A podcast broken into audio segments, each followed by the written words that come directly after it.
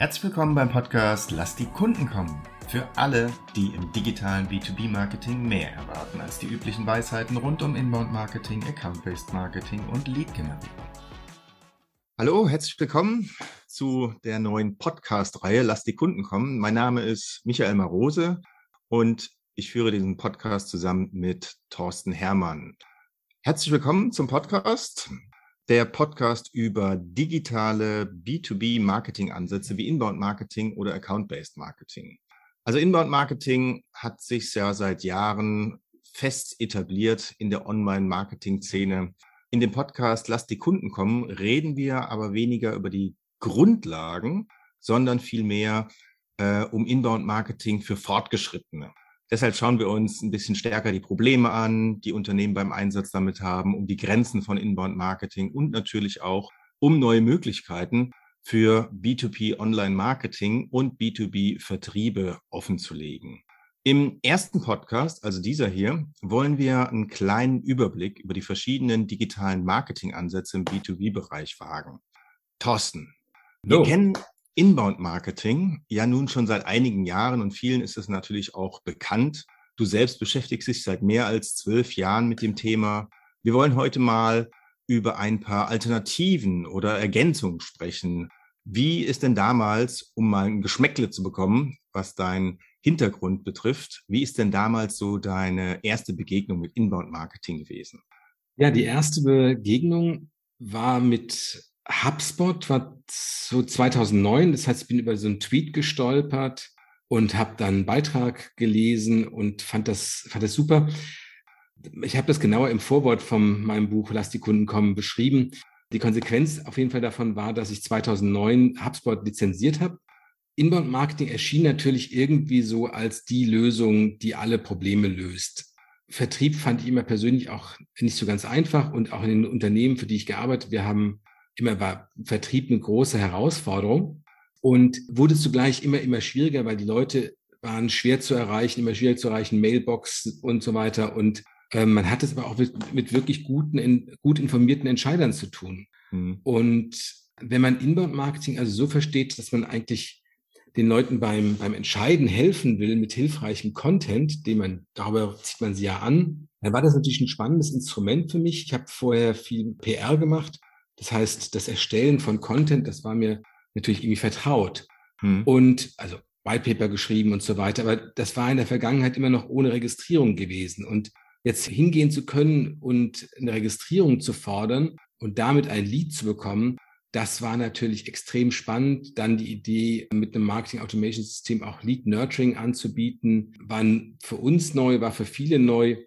Und das war natürlich wirklich wirklich, wirklich spannend, weil man damit wirklich die, die, die Möglichkeit bekam, den Markt aktiv zu bearbeiten oder eigentlich so halbaktiv, also nicht im Sinne von, wir rufen die Leute an, wir ballern irgendwie tausende von Mailings raus, sondern die Leute kommen, ähm, haben ein gewisses Interesse, stoßen auf einen Blogbeitrag, ähm, sehen Call to Action, kommen auf die Landingpage, laden ihren Content runter und so weiter.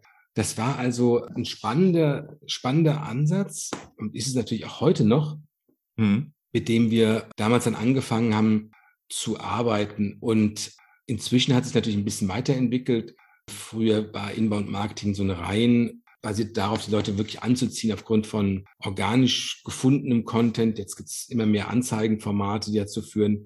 Aber am Ende des Tages ist es halt immer noch Leute anzuziehen, die sich latent mit, einer, mit einem Thema beschäftigen, zumindest oder halt gerade auf der Suche sind nach einer Lösung, nach einem Dienstleister. Also mhm. insofern seit 2009 war das ein guter Ansatz. Mhm. Ja, okay, 2009, wir haben jetzt äh, 2022 mittlerweile.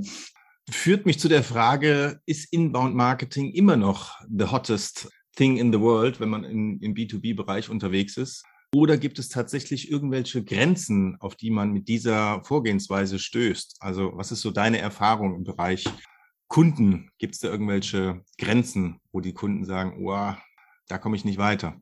Also klar, es gibt Grenzen. Also ich glaube, die zwei wichtigsten Grenzen, die man so sehen kann, sind eigentlich so, also zum ersten Mal ist es der Wettbewerb. Als wir 2009 und in den Folgejahren für die einzelnen Unternehmen angefangen haben mit Inbound Marketing, waren wir häufig der erste Anbieter, der ja, Content-Marketing mit Registrierung, also Inbound-Marketing gemacht hat. Und das heißt, man hatte ganz gute Chancen in den in Google mit den eigenen Inhalten durchzudrängen. Und inzwischen machen natürlich die Wettbewerber auch Inbound-Marketing oder irgendwelche anderen digitalen Marketing-Ansätze, so dass es einfach schwieriger ist, selbst wenn man in Anzeigen investiert, äh, mit dem eigenen Content zu den Zielkunden durchzu, durchzudringen. Der zweite ist letztendlich das Entscheidungsverhalten von Entscheidern und Entscheiderinnen verändert sich immer weiter. Also die werden immer zurückhaltender, was Registrierung angeht, oder sie machen es sehr viel später im Entscheidungsprozess. Und wenn, dann machen sie es nur für vielversprechende Inhalte. Der Grund ist klar, die Leute haben keine Lust, dass dann doch Vertriebsleute sie anrufen. Und deshalb verlagert sich dieser Punkt immer mehr in die, hin zum Kauf, was natürlich für, aus Marketing-Sicht nachteilig ist, weil wir dann immer weniger Möglichkeiten bekommen, sie zu beeinflussen. Mhm. Ja, also der, die Konsequenz daraus ist, sie verändern sich und ich muss also die Kunden extrem gut kennen. Ich muss extrem genau wissen, was passiert in so einem Entscheidungsprozess, damit ich mich darauf einstellen kann. Und die meisten Unternehmen, die glauben schon, ihre Kunden gut zu kennen. Die kennen auch ihre Kunden gut, aber was sie weniger gut kennen, sind deren Entscheidungsprozesse. Und das ist immer so das Manko, an dem man ganz, ganz stark arbeiten muss. Ja, das ist ganz oft so diese innere und äußere Wahrnehmung. Ich kenne meine Kunden und wenn man die Kunden dann fragt, sieht es dann oft ein bisschen anders aus. Also das Thema Kundenwissen und natürlich auch Wettbewerb, die beiden Punkte, die du gerade angesprochen hast, da werden wir in zukünftigen Folgen auch noch tiefer eingehen. Freue ich mich sehr drauf. Lass uns noch mal die verschiedenen Ansätze anschauen. Also was macht Inbound Marketing denn heutzutage schwierig im Markt 2022? Also neben den genannten Herausforderungen ist es so, ähm, was mir irgendwann mal klar wurde, ist, dass also Inbound-Markt hat ja so die Grundidee, dass da draußen eine relativ große Anzahl an potenziellen Kunden sind, die sozusagen morgens aufwachen und äh, bei Google eingeben und dann zu uns als Anbieter über unseren Content gelangen. Und eigentlich ist es aber so, wenn wir von einem Lead reden, also dann ist das eigentlich eine Person, die sich registriert. Das heißt, es ist ein Kontakt, also eine Person in einem Unternehmen. Und zum gewissen Grade repräsentiert diese eine Person natürlich das Unternehmen. Aber es gibt natürlich auch noch andere Mitglieder in so einem Entscheidungsgremium und Entscheidungsgremien werden immer, immer größer. Hm. Die verschwinden sozusagen hinter der einen Person. Und was also ein Unternehmen macht, wie diese Entscheidungsvorbereitung im Unternehmen stattfindet, kann man sozusagen immer nur sehr indirekt wahrnehmen. Ja, was einem fehlt, ist eigentlich so diese Account-Sicht. Und an der wird auch immer stärker bei den Tools gearbeitet. Mhm. Ähm, aber kann man sich ja leicht vorstellen. Das Szenario ist, eine Person registriert sich. Wir haben aber zugleich ein paar Dutzend Besucher auf der Webseite, die also nicht dieser einen Person zuzurechnen sind. Und das heißt, andere informieren sich auch. Wir wissen aber nicht, wer das ist, und wir, weil sie nicht registrieren und wir können die auch eigentlich nicht erreichen. Und deshalb brauchen wir aber eigentlich doch Mechanismen, mit denen wir sie erreichen könnten. Und das ist so ja, eine beschränkte Sichtweise irgendwo von Inbound-Marketing, die einfach aus dieser Grundsystematik herkommt. Die Leute gehen auf die Suche und werden angezogen, registrieren sich dann. Mhm. Aber was im Hintergrund passiert, äh, sehen wir schwerlich. Ja, das äh, kann ich unterschreiben aus der Sales-Sicht. Es ist schwierig, an Kunden dranzukommen. Das ist das eine. Und das zweite ist, manchmal sind es irgendwie nicht die richtigen Kunden. Aber wir sprechen jetzt die ganze Zeit so ein bisschen über die Kundengewinnung, was Inbound-Marketing angeht. Wie sieht's denn mit Bestandskunden aus? Also ein, mhm. ein Unternehmen hat einen gewissen Kundenstamm. Werden die durch Inbound-Marketing auch irgendwie beeinflusst oder durch was werden die beeinflusst? Die, die Kunden tun ja, was sie wollen, sozusagen, ja. Und ähm, also ein Buchtitel, ja, ne? Bitte? Ist auch ein Buchtitel. Die Kunden genau. machen, was sie wollen die informieren sich halt und kommen zu uns oder kommen halt nicht zu uns als Anbieter. Mhm. Ähm, aber in der Tat, also wir wollen ja verschiedene Anse ähm, Ansätze uns ein bisschen anschauen. Also Inbound-Marketing in der Frühphase ging wirklich rein um Neukundengewinnung und Bestandskunden wurden eigentlich nicht großartig bedacht. Wahrscheinlich, weil man gesagt hat, okay, das, dafür ist dann halt der Sales zuständig. Aber inzwischen ist es schon so, dass es natürlich auch um Bestandskunden gehen muss. Und meine, bei vielen Branchen ist es so, dass, keine Ahnung, 80 Prozent des Umsatzes leicht von Bestandskunden kommt. Und die gehen natürlich, wenn sie jetzt keine sehr, sehr enge Beziehung haben zu einem Lieferanten, auch ähnlich vor. Also das heißt, so wie ein bei einem Neukunden, die sich relativ bedeckt halten und später registrieren, machen es natürlich auch Bestandskunden. Die fragen zwar bei dem ein oder anderen bekannten Lieferanten an, aber die sind auch zurückhaltend und suchen ein bisschen und äh, googeln und gucken sich Videos an und so weiter. Das ist da ja auch der Fall. Und die will ich natürlich auch genauso erreichen und genauso bearbeiten können. Und Inbound-Marketing würde ja eigentlich bedeuten an der Stelle, dass sie, dass man darauf wartet, dass sie von sich aus irgendwann mal sozusagen registrieren, an die Tür klopfen dadurch. Ja. Mhm. Das ist aber aus einer Unternehmenssicht ja suboptimal, sagen wir es mal so, weil wenn bei meinen Bestandskunden irgendetwas passiert, die nach einer Dienstleistung suchen, nach einem Produkt äh, suchen, das wir auch im Angebot haben als Anbieter, dann wollen wir das ja mitbekommen, erstens, ja. und wir wollen darauf auch unseren Einfluss nehmen. Ja? Und das ist mit so einem Inbound-Marketing-System an sich nicht wirklich möglich. Mhm. Wenn ich das so richtig verstehe, dann 2009, als du damit angefangen hast, war Inbound-Marketing das Tool oder die Möglichkeit, um an Kunden zu kommen. Aber die Kunden sind auch immer schlauer geworden, die Zeit bis 2022, sagen wir jetzt mal, gehen weniger ans Telefon, lassen sich weniger darauf ein und, und, und, und, und. Und jetzt geht man quasi auf die Account-Ebene, um die Gremien zu bearbeiten. Aber darauf warten, wie das Inbound-Marketing so ist, führt halt auch irgendwie zu Problemen. Wie kann dann da eine Lösung aussehen? Also was, was ist denn da ein Lösungsansatz? Also es gibt inzwischen auch in Inbound-Marketing Lösungen, zunehmende Erweiterungen und sowas. Das ist so das ganze Thema Account-Based Marketing. Mhm. Da geht's also letztendlich, der Blick geht auf den Account und nicht auf eine Person. Mhm. Und da gibt es dann weitere ja, digitale Marketingmöglichkeiten, wie zum Beispiel ja, so ein accountbasiertes Retargeting. Damit kann ich also Mitarbeiter in einem Unternehmen mit Anzeigen bespielen.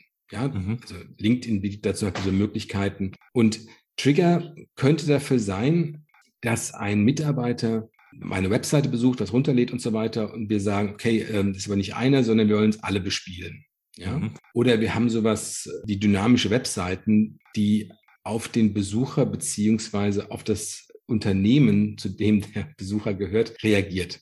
Ja, also wir haben sowas umgesetzt auch im Sinne von, jemand gehört zu einer bestimmten Branche, dann werden eher die Brancheninhalte nach vorne gebracht in Form von Bildern, äh, Referenzbeispielen, Download-Angeboten und so weiter und so fort. Ja, weil jemand steht, also das Unternehmen steht auf einer bestimmten Liste und für diese Liste wurden Aktivitäten vorgesehen. Derjenige kommt, System schaut nach, sagt, ah, okay, der gehört zur Pharmabranche, deshalb zeigen wir ihm hier folgende Informationen.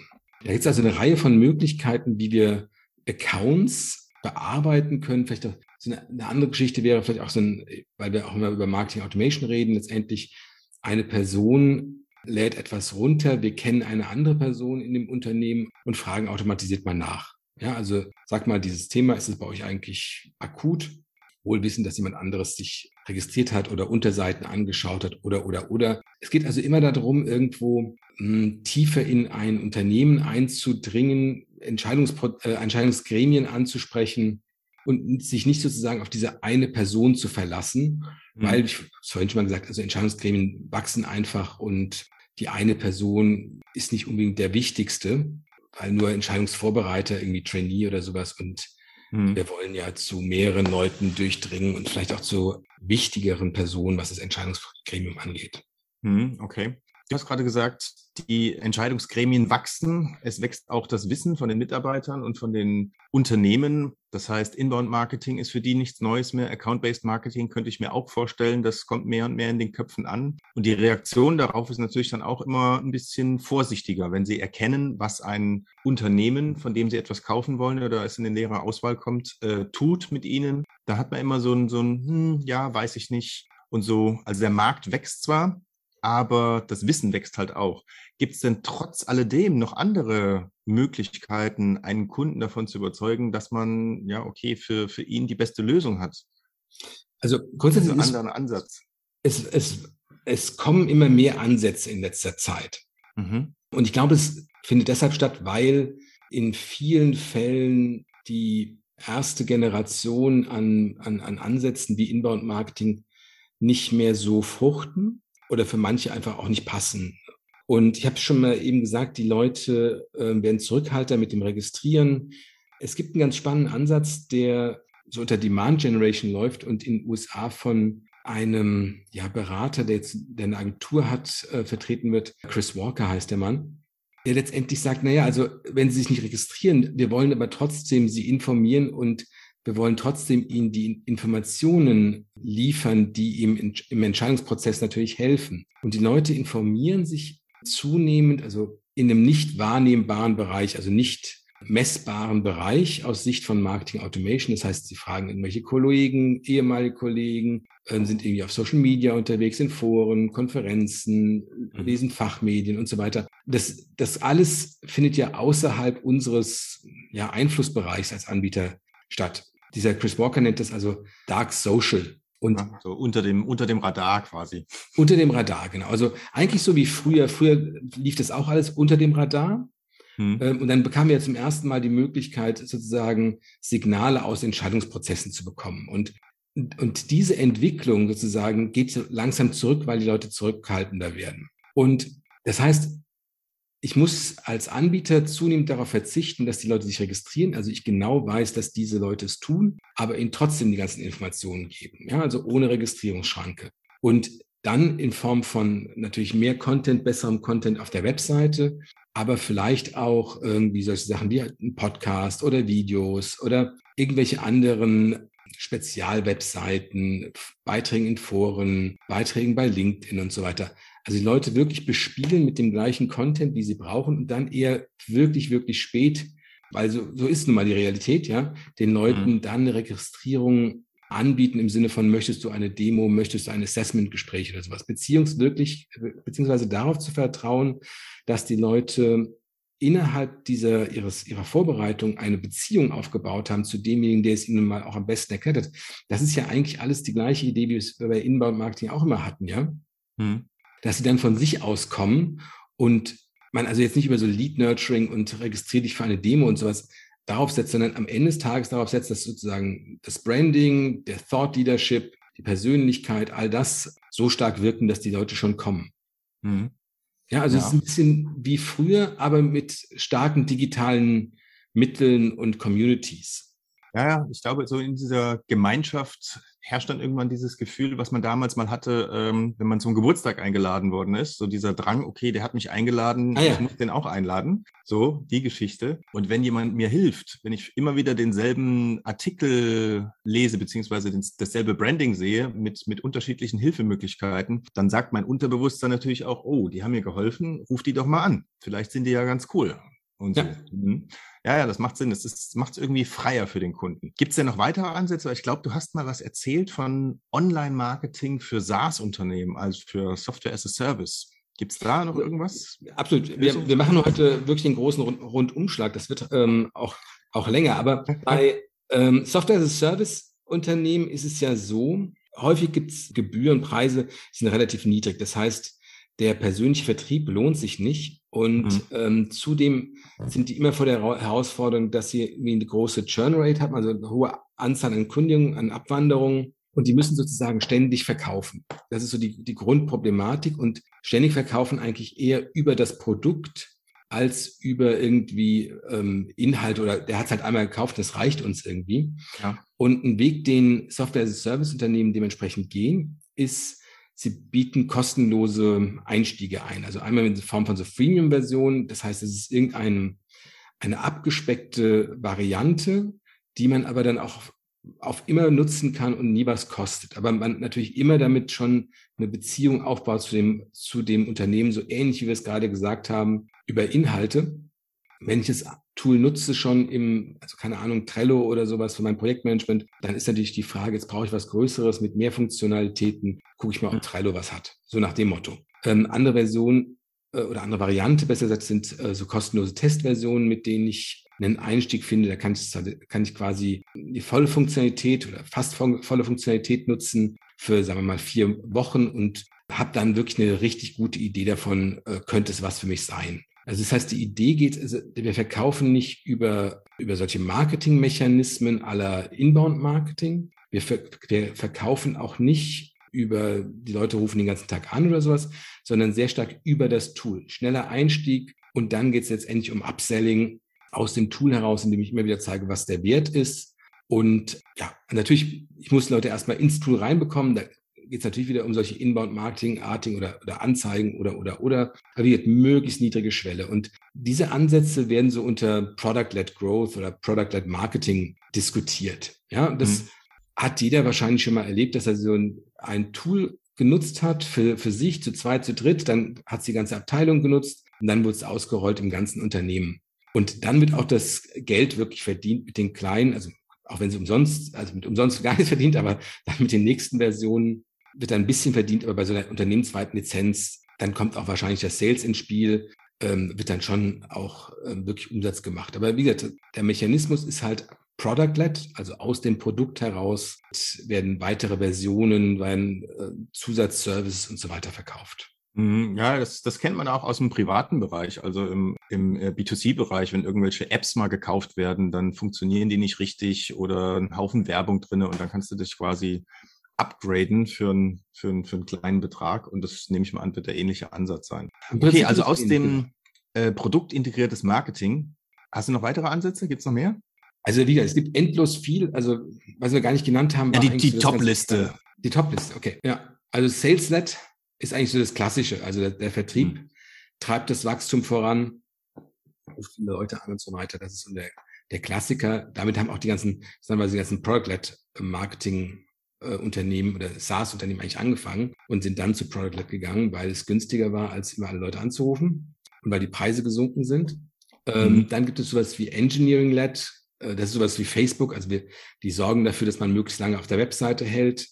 Also das heißt, aus der Ingenieursleistung heraus, aus der Entwicklungsleistung heraus, CEO-led, ähm, das ist sowas äh, Elon Musk betreibt. Also wir haben eine, eine Führungsfigur, die so stark ist, dass die Leute sich für ihn interessieren und deshalb auch für das Unternehmen ähm, interessieren, ob sie dann halt einen Tesla kaufen sollten oder sowas. Ja, mhm. äh, das gibt es auch. Es gibt wahrscheinlich noch zehn andere, also so, so kleinere, kleinere Ansätze, die man irgendwo, auf die man stoßen kann, die irgendwie auf LED, LED beinhalten.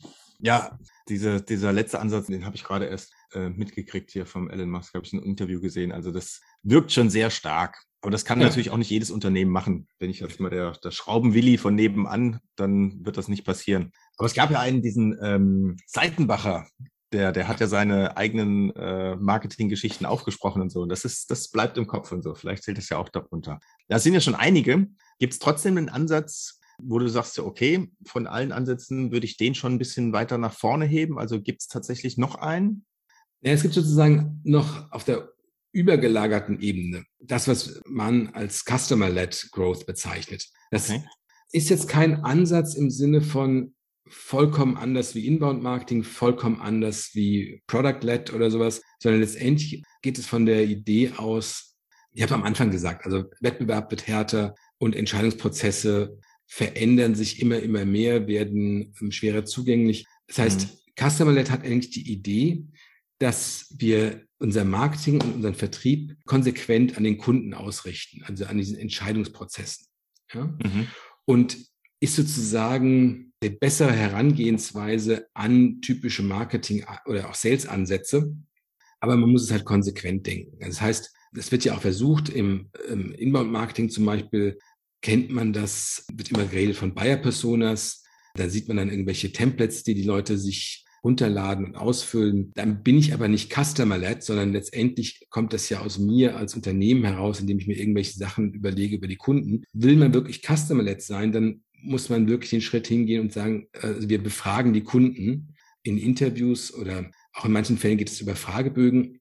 Die Herausforderung ist dann nochmal, so ein bisschen so ähnlich wie, warum kann der Sales nicht einem alles erklären? Wie strukturiere ich dieses Wissen? Also wie analysiere ich diesen Input aus den Interviews, sodass ich es auch nutzbar bekomme? Das ist ein bisschen komplizierter. Darüber reden wir lieber noch mal ein anderes Mal.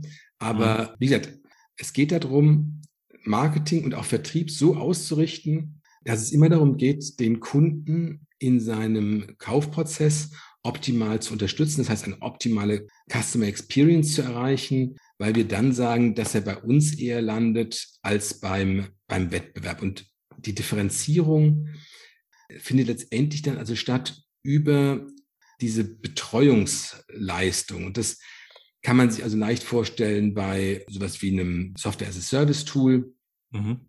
Wenn wir genau wissen, was derjenige erreichen will, also was ist das Szenario von dem Wechsel auf die nächsthöhere Version?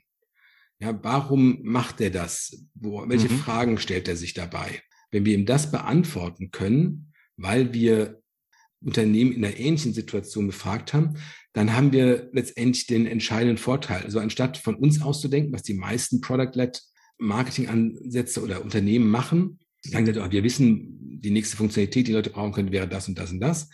Hm. Es ist so, wir fragen die Leute lieber, was wollt ihr erreichen, um dann die Kommunikation und auch die Produktentwicklung daraufhin auszurichten. Hm. Bei einem Beratungsunternehmen könnte man sich das auch vorstellen. Also da geht es immer darum, die fangen irgendwie an und dann wollen wir uns überlegen, okay, was, was können die als nächstes brauchen? Was ist der nächste Schritt? Zum Beispiel haben sie ein operatives Projekt gemacht und dann können wir sagen, ja, okay, also viele unserer, unserer Kunden machen momentan das und das. Wie können wir sie dahin entwickeln? Wie können wir ihnen klar machen? Wie können wir ihnen die Unterstützung anbieten, dass dieser nächste Schritt ähm, klarer wird? Mhm. Ja, also das ist so die, die, die Grundidee letztendlich von diesem ganzen Customer-led die konsequente Ausrichtung und die optimale Customer Experience beim Kunden zu erreichen. Mhm. Ja, insofern ja. ist es also so ein übergeordneter Ansatz, der nicht jetzt sagt, also, keine Ahnung, Lead Nurturing ist alles Quatsch und äh, Suchmaschinenoptimierung ist Quatsch oder sowas, sondern eher wirklich hingeht und sagt, okay, wie will der Kunde? Und manche Kunden wollen halt angerufen werden, manche Kunden wollen Sachen runterladen und darüber sich möglichst äh, lange anonym bleiben und so im Sinne von Demand Generation. Aber am Ende des Tages geht es immer darum, ich kann das alles optimieren, indem ich den Kunden richtig, richtig gut verstehe. Und darauf muss ich mich halt einlassen, sonst macht der Wettbewerb eigentlich genau das Gleiche wie ich und meine Differenzierung wird wirklich, wirklich schwierig. Mhm. Dadurch gibt es dann auch irgendwie die Differenzierung zum Wettbewerb. Wenn ein Unternehmen sich spezialisiert hat auf, auf irgendeinen Markt, auf irgendeinen Bereich, dann gibt es einmal die sage ich mal, die sachlichen Gesichtspunkte, wie ein, äh, wie ein, ein Produkt aussieht, die Farbe, Größe hin und her. Und das kann ein Wettbewerbsunternehmen relativ, nach, äh, relativ schnell nachmachen. Aber wenn es jetzt um die internen Wissensvorsprünge, die äh, speziellen Serviceleistungen etc. geht, dann wird es schwieriger für den Wettbewerb. Und den Kunden daraufhin zu fragen, ob ihm so etwas wichtig ist, ob er das braucht für seinen nächsten Schritt, den er tun will, und das Unternehmen auch darauf auszurichten. Ich glaube, da hat man eine, eine sehr gute Kundenbindung und auch gleichzeitig eine Neukundengewinnung. Also, weil ein Kunde ne, ist ähnlich, sage ich mal, wenn der von einem ähnlichen Problem steht, wie der Bestandskunde. Also der Ansatz klingt sehr interessant. Und ich danke dir jetzt erstmal für den ersten Podcast, für all die Informationen, die du uns gegeben hast und die verschiedenen Ansätze durchgegangen sind. Und was ich auch sehr, sehr gut fand, ist, dass du keinen schlecht gemacht hast, sondern den Markt so dargestellt hast, dass es für jedes Unternehmen äh, eine, eine Lösung gibt. Der Customer-led Growth-Ansatz, der letzte, ich persönlich finde ihn am spannendsten, weil man da dem Kunden das bieten kann auf eine Art und Weise, was er letztendlich wirklich will. Und ein alter Saleshase hat mir mal gesagt, verkauft den Kunden nur das, was sie auch wirklich wollen. So, mit diesem Satz schließe ich den ersten Podcast, freue mich auf weitere mit dir und wünsche unseren Zuhörern einen wunderschönen guten Tag. Schön, dass Sie heute eingeschaltet haben bei Lass die Kunden kommen. Sollte Ihnen der Podcast gefallen, freuen wir uns über eine 5-Sterne-Bewertung. Dies hilft anderen, diesen Podcast auch zu finden. Wenn Sie Fragen, Anregungen oder Themenvorschläge haben, kontaktieren Sie uns gerne über www.chainrelations.de. Chain Relations in einem Wort. Sie könnten sich direkt mit Thorsten Hermann auf LinkedIn vernetzen, ihm folgen und dort an spannenden Themen teilnehmen. Thorsten schreibt man ohne H und Hermann mit zwei R und zwei N. Jetzt sagen wir Tschüss und auf Wiedersehen bis zum nächsten Mal.